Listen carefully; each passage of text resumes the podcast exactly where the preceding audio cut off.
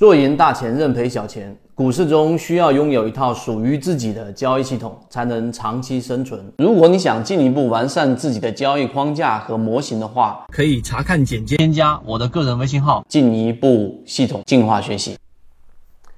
交易过程当中，什么最重要啊？我们圈子用实践、用时间不断的给大家去展示出来。第一个肯定就是大盘方向，第二个就是我们一直在强调的节奏、节奏、节奏。所以今天我打算拿三分钟，非常快速的给大家把节奏所关联到的，包括禅中说禅里面所提到里面的关键的系统节点，给大家讲明白。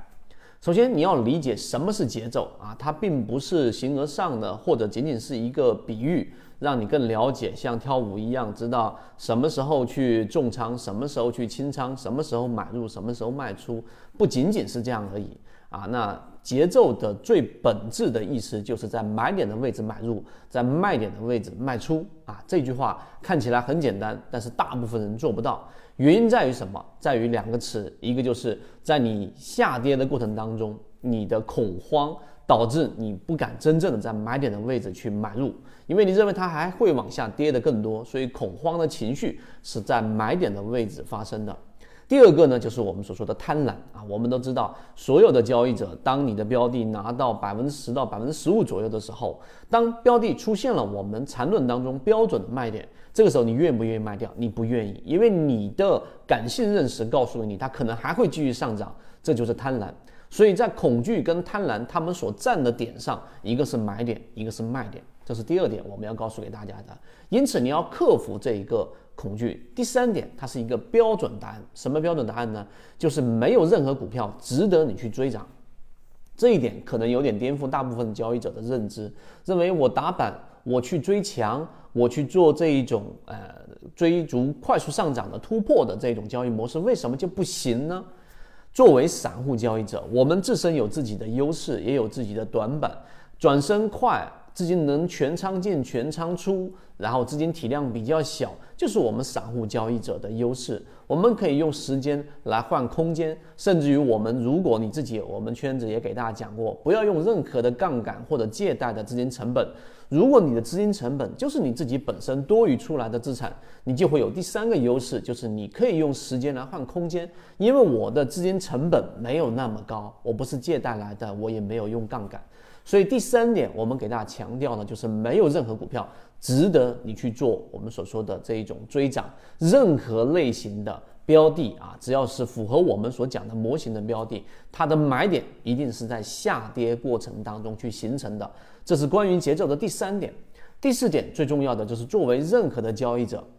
你是一个交易者的小白，你一定是从大级别的买点开始去深入去做操作。为什么？这个是缠论里面的一个核心，因为任何的这一个标的，它的这一个生长，无论是形成一个上涨的趋势，还是一个下跌的趋势，还是形成了一个正常的盘整，它都有不同的级别。这个级别可能是日线级别，可能是小时级别，可能是十五分钟级别，可能是五分钟、三分钟、一分钟级别都可能。但是在不同的级别当中，它都有我们不同级别的中枢。那中枢的形成，自然就会形成我们所说的这一种类型的买点，于是就有刚才我们所说的这个结论：任何类型的买点都是在我们所说下跌过程当中形成的。因此，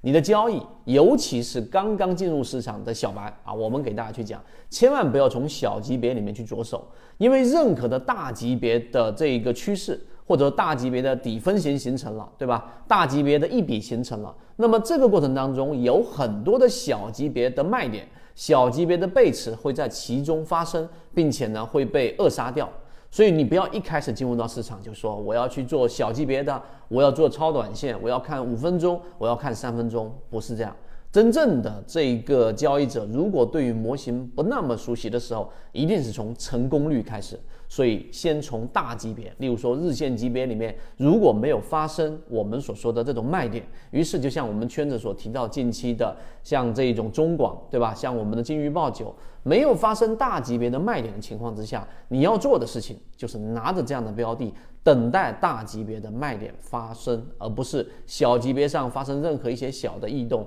你就快速的离场，这样你就会真正的从我们所说的这一种大的标的金鱼身上，从黑马身上，从白马身上摔下来，只拿到那么一点点的利润。这个就是关于我们所说节奏当中的一些核心的关键节点。如果你认真听了，你一定能够感受得到，在其中有哪一些地方是没有完善的。那怎么样去把这个我们所说的节奏更好的理解呢？我们穿插了一个很重要的内容，就是索罗斯的反身理论。我们给它起了一个名字，叫做思维炼金术的八个阶段。如果你对这个话题感兴趣，可以找到我们圈子详细了解。好，今天讲这么多，和你一起终身进化。